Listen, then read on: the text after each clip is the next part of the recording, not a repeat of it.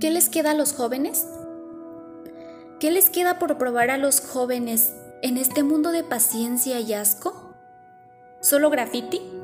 ¿Rock? ¿Escepticismo? También les queda no decir amén, no dejar que les maten el amor, recuperar el habla y la utopía, ser jóvenes sin prisa y con memoria, situarse en una historia que es la suya, no convertirse en viejos prematuros. ¿Qué les queda por probar a los jóvenes en este mundo de rutina y ruina? ¿Cocaína? ¿Cerveza? ¿Barras bravas?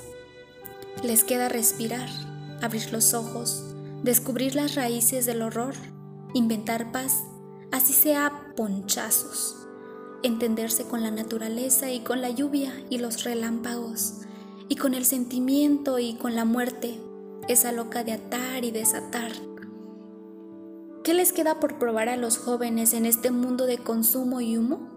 ¿Vértigo? ¿Asaltos? ¿Discotecas?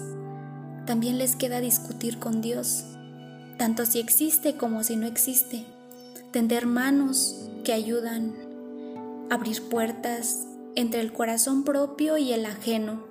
Sobre todo les queda ser futuro, a pesar de los ruines del pasado y los sabios granujas del presente.